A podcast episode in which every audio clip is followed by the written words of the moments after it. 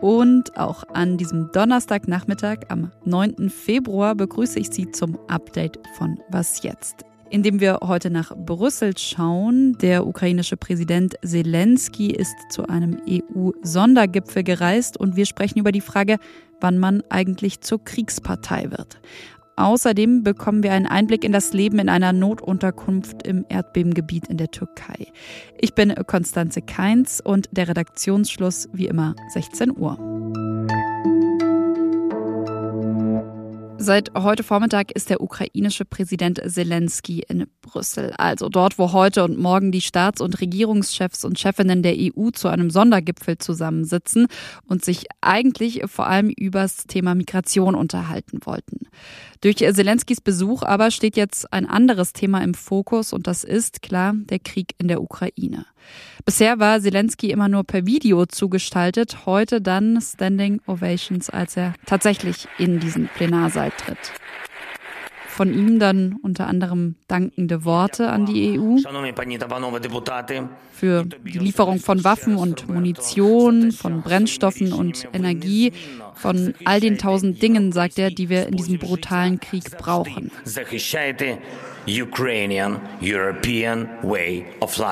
Er verknüpft das Ganze aber auch mit einer Forderung, einer, die schon seit ein paar Tagen immer wieder aufgekommen ist, nämlich nach Kampfjets.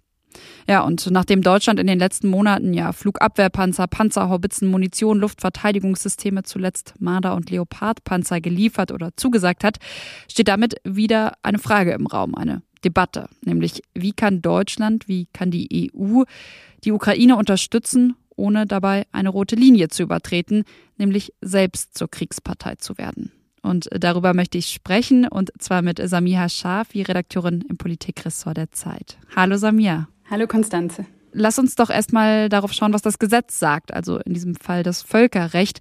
Wann ist ein Land Kriegspartei?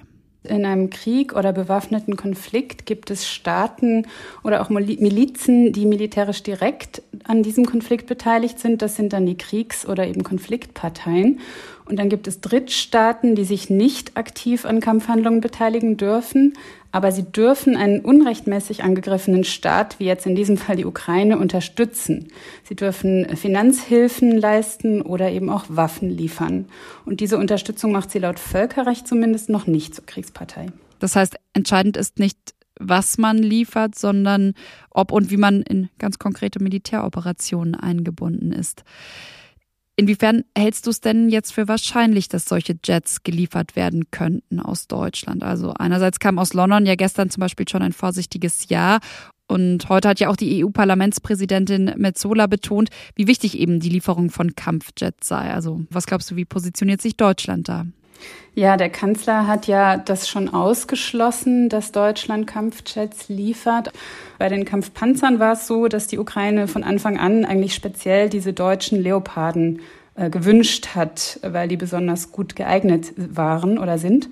Bei den Kampfjets ist es so, dass Deutschland im Vergleich zu anderen Ländern nicht so gut ausgestattet ist. Also da gäbe es andere Verbündete, die womöglich schneller und besser helfen könnten. Mhm. Und um nochmal auf den Anfang zurückzukommen, auf die Frage, wann ist man eben eine Kriegspartei, das ist aus völkerrechtlicher Sicht ziemlich eindeutig, hast du ja auch beschrieben. Aber wahrscheinlich ist es ja eine andere Frage, wie Russland das bewertet, oder? Ja, klar. Die russische Regierung hat schon mehrmals bei jeder Gelegenheit eigentlich deutlich gemacht, dass sie sich längst nicht mehr nur in einem Krieg gegen die Ukraine sieht, sondern vielleicht auch schon von Anfang an in einem Krieg gegen den Westen und die NATO gesehen hat. Und mit jeder weiteren Waffenlieferung des Westens wächst natürlich auch immer die Gefahr einer Eskalation. Mhm. Und das zeigt wahrscheinlich das Dilemma, in dem Deutschland steckt. Absolut. Die Bundesregierung hat in diesem Konflikt, in diesem äh, Krieg der Ukraine und Russlands zwei erklärte Ziele und es könnte sein, dass wir an einen Punkt kommen, wo diese Ziele nicht mehr miteinander vereinbar sind. Das eine Ziel ist erklärtermaßen, die Ukraine müsse gewinnen und das zweite Ziel ist, Deutschland soll nicht Kriegspartei werden. Wir wollen unbedingt äh, einen dritten Weltkrieg verhindern. Im Moment äh, müssen wir, glaube ich, die Spannung äh, zwischen diesen beiden Zielen einfach aushalten, auch wenn uns das Angst macht. Weil wir können das nicht genauer definieren. Auch die Bundesregierung kann das nicht öffentlich genauer definieren, wo da eine Grenze oder eine rote Linie von deutscher oder von westlicher Seite ist, weil das letztlich den Russen Wladimir Putin in die Hände spielt. Und umgekehrt können wir schlicht nicht wissen, wo Putins rote Linie liegt. Alles klar. Vielen Dank für das Gespräch. Sehr gerne, Konstanze. Über 72 Stunden ist es mittlerweile her, dass die Erde im syrisch-türkischen Grenzgebiet zum ersten Mal gebebt hat. Mehr als 66.000 Menschen sind verletzt. Die Zahl der Toten liegt mittlerweile bei über 19.000. In der Türkei suchen rund 100.000 Helfer und Helferinnen laut Regierung weiter nach Überlebenden. Auch Suchhunde sind im Einsatz. Und in Deutschland sind heute drei Flugzeuge der Bundeswehr gestartet. Sie bringen 2000 Feldbetten, Isomatten, Schlafsäcke, Zelte und andere Hilfsgüter ins Krisengebiet. All diese Sachen werden dort auch dringend gebraucht. Wenn man Bargeld hat, muss man äh, für zwei, drei Stunden äh, nach einem Geschäft suchen. Ramia Raban von Care Deutschland hat die Erdbeben selbst miterlebt. Mit seiner Familie ist er gerade in Gaziantep und ein paar Stunden nach dem ersten Beben hat er uns zum ersten Mal eine Sprachnachricht geschickt. Dann war sein Akku leer. Mittlerweile konnte er sein Telefon wieder aufladen, hat sich bei uns gemeldet und erzählt, wie es in der Notunterkunft ist, in der er mit seiner Familie untergekommen ist. Es ist ist die Not wirklich sehr groß. Hier in der Collective Center gibt es keine Sanitäranlagen, kein Windows, kein Fenster. Wir sind viele Leute hier. Muss man oft äh, raus, äh, rausgehen, um ein bisschen frische Luft zu kriegen, dann zurück zum Platz. Ramia Raban versucht in den nächsten Tagen nach Deutschland zu fliegen. Aber ob er überhaupt aus der Region zum Flughafen kommt, das weiß er noch nicht. Morgen früh wird meine Kollegin Pia Rauschenberger dann an dieser Stelle darüber sprechen, ob die türkische Regierung beim Erdbebenschutz versagt hat. Besonders heftig ist die Lage im Nordwesten Syriens. Rebellen kontrollieren das Gebiet und es gibt nur einen offenen Grenzübergang in die Türkei. Erst seit heute gelangen überhaupt Hilfsgüter in die Region und das, obwohl angeblich schon seit Tagen Hilfsgüter in Damaskus und Aleppo ankommen. Aber bislang bleiben diese Lieferungen wohl in den Gebieten, die Machthaber Assad kontrolliert. Im Bundestag ging es heute mal wieder um ein Thema, über das schon viel diskutiert wurde, das 49-Euro-Ticket. Im Mai soll das Ticket ja kommen und heute fand eine erste Beratung der Pläne statt. Zum Beispiel ging es darum, in welcher Form das Ticket erhältlich sein soll digital, sagt Bundesverkehrsminister Volker Wissing von der FDP. Und der Minister brachte auch einen Gesetzesentwurf zur Finanzierung des Tickets ein. Laut diesem Entwurf will der Bund von 2023 bis 2025 jeweils anderthalb Milliarden Euro zusätzlich geben, um Einnahmeausfälle bei den Verkehrsanbietern auszugleichen. Für die andere Hälfte aber sollen die Länder aufkommen. Von der Opposition kam Kritik an dem Entwurf. Zum Beispiel hätten nicht alle Busunternehmen Lesegeräte für digitale Tickets. Aber es ging auch um den Punkt, dass die Finanzierung über das Jahresende hinaus noch unklar sei. Was noch?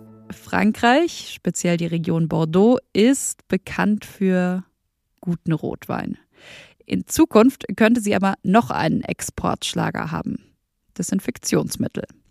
Millionen Hektoliter Wein sollen zu industriellem Alkohol werden, können dann zur Herstellung von Desinfektionsmittel oder zum Beispiel auch von Parfüm verwendet werden. Grund ist vor allem der Konsum. Vor 70 Jahren tranken die Menschen in Frankreich nämlich im Schnitt noch 130 Liter Wein im Jahr. Heute sind es aber nur noch 40 Liter. Ja, und durch die Inflation ging auch der Verkauf zurück und der Export nach China ist wegen der Pandemie eingebrochen. Die französische Regierung hat jetzt mitgeteilt, dass man in diesem Jahr rund 160 Millionen Euro für die Destillation von überschüssigem Wein aufwenden will, um damit eben Winzer und Winzerinnen zu unterstützen, die unter dem mangelnden Absatz leiden. Bevor ich mich von Ihnen verabschiede, noch eine Korrektur. Gestern ging es an dieser Stelle um LeBron James. Wir haben berichtet, dass er die meisten Punkte in einem Basketballspiel gescored hat. Das stimmt aber nicht. Das nämlich war Wilt Chamberlain mit 100 Punkten. Entschuldigung also für den Fehler, vor allem aber auch Danke an alle Hörerinnen und Hörer. Wir wussten gar nicht, dass so viele Basketballfans unter Ihnen sind. Und damit verabschiede ich, Konstanze Keins, mich von Ihnen. Sie können uns wie immer gerne schreiben an wasjetzt.zeit.de geht das. Und morgen begrüßt Sie dann, wie gesagt, meine Kollegin Pia Rauschenberger an dieser Stelle. Tschüss, machen Sie es gut.